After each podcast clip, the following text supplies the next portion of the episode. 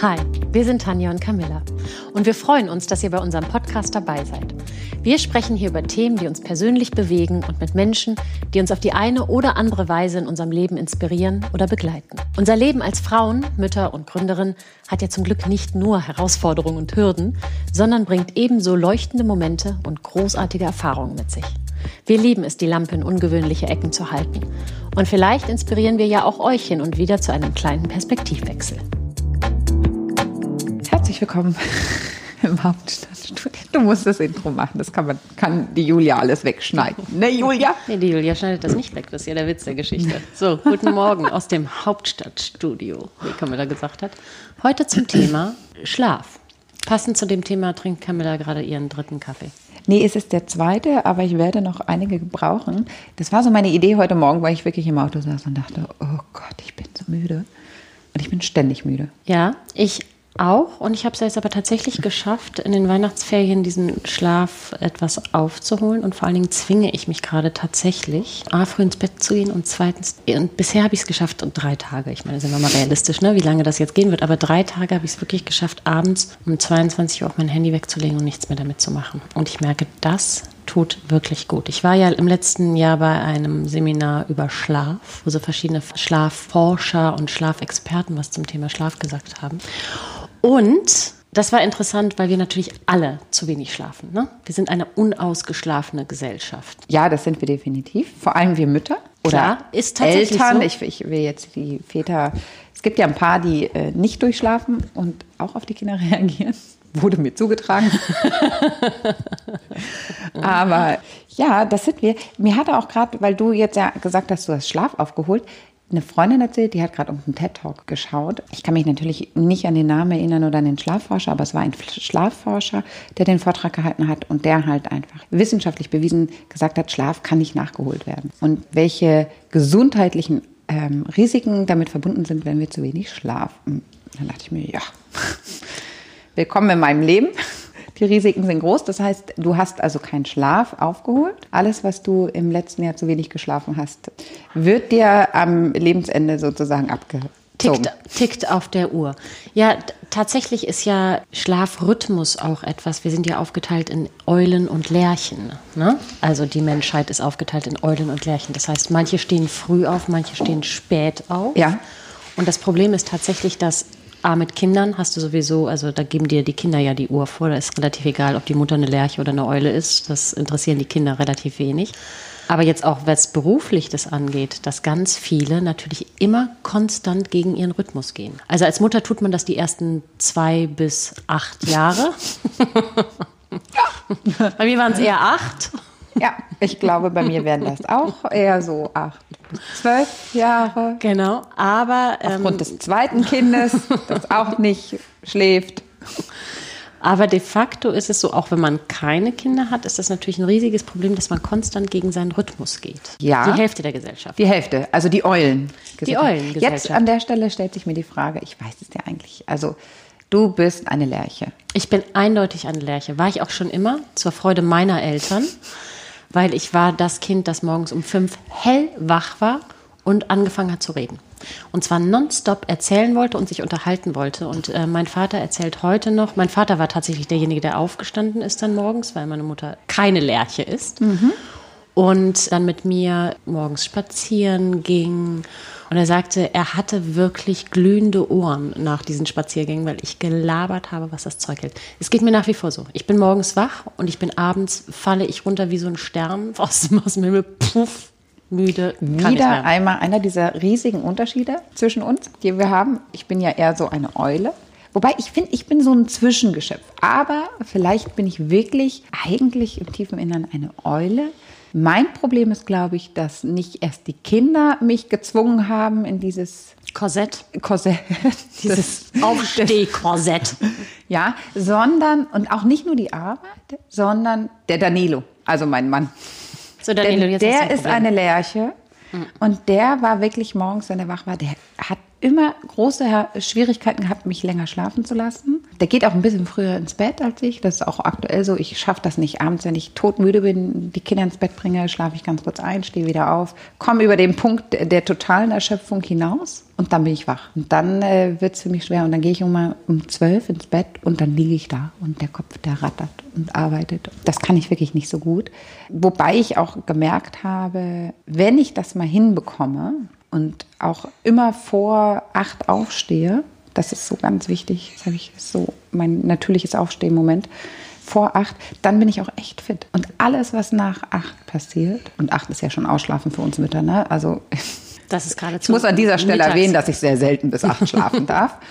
Aber alles zwischen sieben und acht ist super. Und alles, was später ist, bremst mich, lähmt mich und sorgt dafür, dass ich einfach auch echt nicht in Tritt, kommst. in Tritt komme. Ich finde das ja ganz interessant, wenn man Schulkinder hat, dann wird man ja gezwungen in einen Rhythmus. Ich habe das Glück, dass mein Sohn auch eher lärchenhaft ist als, als andersrum. Und nichtsdestotrotz fand ich es interessant zu hören, dass natürlich dieser, dieser Schulrhythmus sich für Kinder dann ja auch nochmal ganz extrem entwickelt, wenn die älter werden, weil in der Pubertät ist es de facto so, dass durch diese ganzen chemischen Prozesse im Körper, die da äh, stattfinden, auch hormonellen, nicht chemischen. Man sieht, wie viel Ahnung ich von Biologie habe. Ähm, durch die hormonellen Prozesse, die sich da, die sich da umsetzen, das tatsächlich ist, dass in dem Teenageralter Kinder erst mit elf richtig funktionieren. Und zwar, das sind einfach wirklich vom Schlaf. Vom Schlaf her. Ja, also die Aufnahmefähigkeit okay. für Kinder ist erst ab 11 Uhr vormittags sozusagen gegeben. Das heißt, dieses ganze Schulsystem ist eigentlich eine totale Krux. Ja, also ja, unterschreiben wir mal, ohne dass ich äh, wirklich Ahnung davon habe, aber rein gefühlt aus meinem Bauchgefühl heraus empfinde ich das ja genauso und habe das immer so empfunden, als ich noch zur Schule gegangen bin.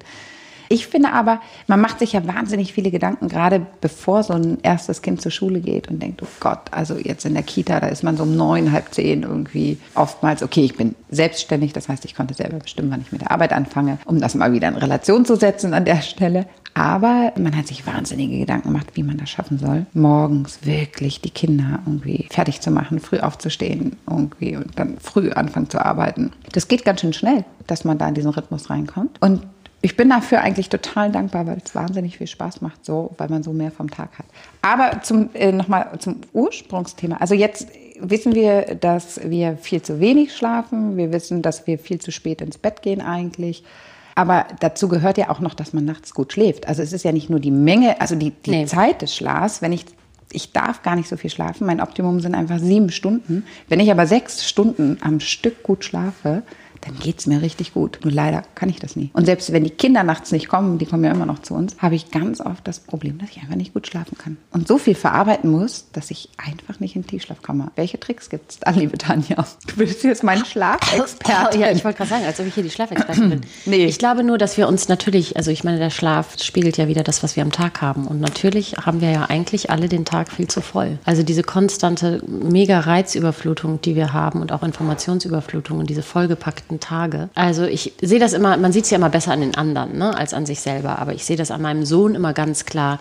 Wenn der am Abend noch so seine anderthalb bis zwei Stunden hat, um runterzukommen, nämlich wo kein Programm ist, wo auch nicht Fernsehen geguckt wird, sondern wo so rumgedaddelt wird und noch ein bisschen Lego gespielt und vielleicht noch ein bisschen gemalt und so. Das sind ja die Zeiträume, in denen man sozusagen den Tag schon mal vorverarbeitet und dann natürlich auch ruhiger schläft. Wenn man natürlich mit so mit Karacho voll bis unter den Kopf, äh, bis unters Dach sich abends ins Bett legt, dann hat man natürlich überhaupt keine Möglichkeit der Verarbeitung und tut es nachts. Und das merke ich auch, dann schlaf, dann kann ich eigentlich auch wach bleiben, gefühlt. Also dann hilft mir dieser Schlaf. Also wäre es eigentlich die Lösung, eine Technik zu finden für die abendliche Verarbeitung von dem, was passiert ist, was einen beschäftigt, um das wegzupacken, also doch abends Sport machen? Ich glaube abends Sport machen und ich glaube tatsächlich, das hat ganz viel mit Disziplin zu tun. Und da haben wir ja alle so latent Bock drauf. Aber ich glaube, es hat tatsächlich was mit Disziplin zu tun, nämlich zu sagen, muss ich jetzt diese E-Mail um 21 Uhr noch beantworten? Weil da fängt der Kopf ja an, wieder zu rattern, weil man fängt sich ja an, damit zu beschäftigen. Mhm. Oder, also tut es gut, die zu beantworten, weil sie dann weg ist? Mhm. Oder fängt der Kopf an zu rattern und man lässt es lieber und macht es mhm. halt morgens als erstes es hat einfach auch viel, glaube ich, mit sich kennenlernen und sich selber reflektieren zu tun. Ich glaube, es hat ganz viel damit zu tun, wenn man sich selber, dass man sich selber kennenlernen muss. Wir haben ja den Luxus als, dass dadurch, dass wir unser eigenes, unseren eigenen Rhythmus doch freier bestimmen können, als manch andere das können in unserem Job. Wenn du eine Schichtarbeit hast, dann musst du halt um 7 Uhr da sein. Punkt. Wir haben ja die Möglichkeit zu sagen, wir kommen dann vielleicht doch erst um 8.30 Uhr und nicht um 8 oder vielleicht doch erst um 9 und nicht um 8.30 Uhr. Also wie rum immer. Wir haben, ja, wir haben ja eine Flexibilität, die ja ein großer Luxus ist. Aber ich glaube, man muss sich da kennenlernen, was für einen selber der beste Rhythmus ist. Mir fällt da jetzt gerade ein, äh, bei dem letzten Hördinner, mhm. das ist ja dieses tolle Frauennetzwerk und das durften wir gemeinsam mit Hör ähm, veranstalten, hosten. Das war das Wort, das ich mhm. gesucht habe. Und da hat die Myrna Funk das so schön beschrieben, weil die natürlich als alleinerziehende Mutter mit Fulltime-Job ständig irgendwie gefühlt ständig Bücher schreibt, ja, in einem wahnsinnig schnellen Rhythmus, gleichzeitig dann noch irgendwie viele Kolumnen hat wie sie das schafft. Und sie meinte wirklich, ihr Schlüssel zu dem ist natürlich Disziplin, Klar. Organisation, aber auch Schlaf. Mhm. Sie geht konsequent jeden Tag um 9.30 Uhr, also 21.30 Uhr ins Bett. Und sie braucht, für sich hat, sich, hat sie gelernt, sie braucht viel Schlaf. Sie muss von halb zehn bis vergessen ja, die steht gar nicht acht, spät neun, auf, aber sie braucht ihre, ganz genau, sie acht braucht Stunden, Stunden Schlaf, glaube ja. ich, hatte sie gesagt, wenn ich mich richtig erinnere. Und die braucht sie. Ich kann, also ich bin ja da ähnlich, ich bin auch so ein Schläfer. Also wir haben, äh, ich bin ein absoluter Schläfer. Ich hatte früher hatte ich einen Wettbewerb mit meiner Freundin, weil wir beide so Schläfer waren, wer mehr schlafen kann. Und ich, ich brauche das auch. Das ist für mich wie mein Gehirn runterkühlen, weil ich sonst einfach nicht weiß, was ich mit diesen ganzen Infos machen soll. Und ich glaube, nochmal, ich glaube eben, Myrna hat für sich gefunden, zu sagen, ich bin abends, muss abends um mhm. zehn schlafen. Ich glaube, andere sagen, ich muss von neun bis zehn nochmal Sport machen. Wiederum mhm. andere sagen, ich muss, keine Ahnung was, ich muss um 23 Uhr ins Bett und brauche auch nur sechs Stunden. Also das ist ja wirklich so individuell. Ich glaube wirklich, sich, sich selber checken, was man da braucht. Mhm. Hast du mal deinen Schlaf getrackt?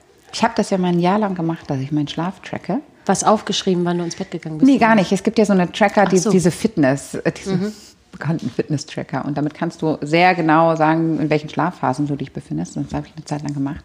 Und da konnte ich halt wirklich gut, gut sehen. Und da habe ich auch abgesehen, dass meine Schlafphase wirklich sechs bis sieben Stunden sind.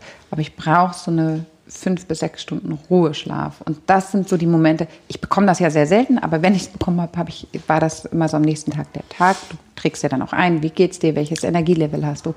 Und da ging es mir immer richtig gut. Ich muss jetzt einfach so einen Countdown laufen lassen, bis die Kinder mich schlafen lassen, wie ich meinen Schlaf brauche. Ich glaube, ich bin einfach noch in so einem Zustand des nicht selbstbestimmten Schlafs. Absolut. Oh, ja. Und da muss ich jetzt einfach Augen zu und durch, weil da gibt es keine Lösung für. Aber man kann nur sagen, ein Hoch auf die Mütter, weil es ist tatsächlich auch statistisch so, dass die Mütter natürlich am meisten dann doch nachts die Kindertätigkeit übernehmen. Am Anfang ja oft wegen Stillen dann auch einfach, wer soll sonst stillen? Aber tatsächlich ist das etwas, wo die Mütter auch statistisch gesehen wirklich mehr dran zu knabbern haben. Mhm. Darum ein Hoch auf die Mütter. Ja, ich habe da aber auch einen richtig guten Trick entwickelt. Nämlich? Den ich jetzt hier mit der Welt teilen möchte. Unbedingt. Ich habe mich schlafend gestellt. ja, das hilft. Ich habe mich so lange schlafend gestellt, bis mein Mann aufgestanden ist, weil ich keinen Bock hatte. Und ich das einfach irgendwann nicht mehr kann. Weil wenn nämlich unsere Stillhormone, ich finde ja während des Stillens und dank dieser wundervollen Hormone, die ich gerne in kleinen Fläschchen abgefüllt bekommen wollen würde, schafft man das auch super, ohne Probleme. Also da hat mir das nie so wirklich wehgetan. Das war so. Nee, ich habe nachts noch Bücher gelesen. Ja. Weil man diese Energie hat. Aber ja. das lässt ja auch relativ... Und auch der Morgen, der ist dann ja, super, das geht. Und der Tag und man hat so kurze Momente des ja. Einbruchs, aber auch die überstehen wir dann mhm. halt mit viel Kaffee, beispielsweise mhm. in meinem Fall. Aber ab dem Moment, wo du nicht mehr stillst und diese Hormone dann einfach nicht mehr da sind, tut das halt nämlich richtig dann wird's böse. schlimm weh. Ja. Genau, dann wird das böse. Und ja. da habe ich dann angefangen, mich schlafen zu stellen. Das weiß mein Mann natürlich, dass ich nur so tue, als würde ich schlafen. Part of the deal. Genau, genau so ist es. Dann haben aber wieder viele Frauen um mich herum dieses Problem, dass die Männer einfach wirklich nicht wach werden. Ne? Die, die haben ein schreiendes Kind neben sich liegen. Und schlafen tief und fest. Und schlafen tief und mhm. fest. Mein Tipp in dem Moment ist einfach mal treten. wach treten. Auch da werden so, sie wach. Camilla ist sehr gut in Tipps geben. Ich würde sagen, die nächste Kolumne von Camilla ist drei Tipps oder drei bis 30 Tipps, wie man auch ja, als Mutter. Ja, ja 30, ja, genau. Ja. Wie man den Mann dazu zwingt. Ja. Nein, Aber ich habe einen ganz tollen Mann, der ist auch immer aufgestanden und der hat auch so einen weiblichen Ammenschlaf gehabt am Anfang. Deswegen Aber wir verlinken mal hier unter dem Podcast mal ein paar von TED Talks über Berichte zum Thema Schlaf, weil das tatsächlich so ein unglaublich unterschätztes Thema ist und es dazu auch super Bücher gibt zum Thema Schlaf, wie unterschätzt es ist und wie wichtig es aber eigentlich ist. Und dann. Ja. Ähm, Es geht jetzt aber auch wirklich nur um den eigenen Schlaf. Ne? Wir reden hier gar nicht über den Schlaf der Kinder, weil da haben wir ja total resigniert und aufgegeben. Völlig. Und sind, glaube ich, beide nicht überzeugte Schlafprogramm für Kindermütter. Möchte ich nur an dieser Stelle einfach mal erwähnen. Das Sondern es geht hier um den Schlaf der Mütter, aber da gibt es tatsächlich ein paar sehr interessante Sachen, die man sich anhören, lesen, nachlesen, Mhm. nachforschen kann, um zu gucken, was tut einem denn selber am besten, um einfach diesen wilden Alltag zu überleben. Absolut. Ich werde es jetzt auch noch mal mit äh, dem Thema Meditation äh, probieren. Da bin ich gespannt. Weil Camilla und Meditation sind ungefähr so zwei Pole, die ich schwer zusammensehe. Aber toi, toi, toi. Ja, ich bin auch ganz gespannt. Also Ja. ich selber, ich komme ja aus dem früher Leistungssport. Das heißt, wir haben Meditationstraining früher gemacht. Das war halt ein ganz großer Bestandteil, dass wir das, ne, den Wettkämpfen und all diesem Druck des Leistungssports gerecht werden. Ja, also eigentlich bin ich ja so ein bisschen, ich würde jetzt sagen, vorbelastet, was das angeht, aber das ist nicht das richtige Wort. Aber das erklärt schon wieder, warum Tanja von zwei Polen spricht. Ja, vielleicht gibt das ja eine Lösung für mich, die wir dann in irgendeinem Podcast in drei bis sechs Monaten nochmal Genau. herauskramen Und schreibt können. uns doch mal, wie ihr das mit dem Schlaf handhabt und wie ihr das seht. Und wir freuen uns auf das Feedback auch für die ganzen Links, die wir da auch drunter setzen und die jetzt nachlesen kann und nachforschen kann. Genau. In diesem Sinne, gute Prost. Nacht. Oder Ich Cheers auf Kaffee. Den nächsten Kaffee jetzt schnell.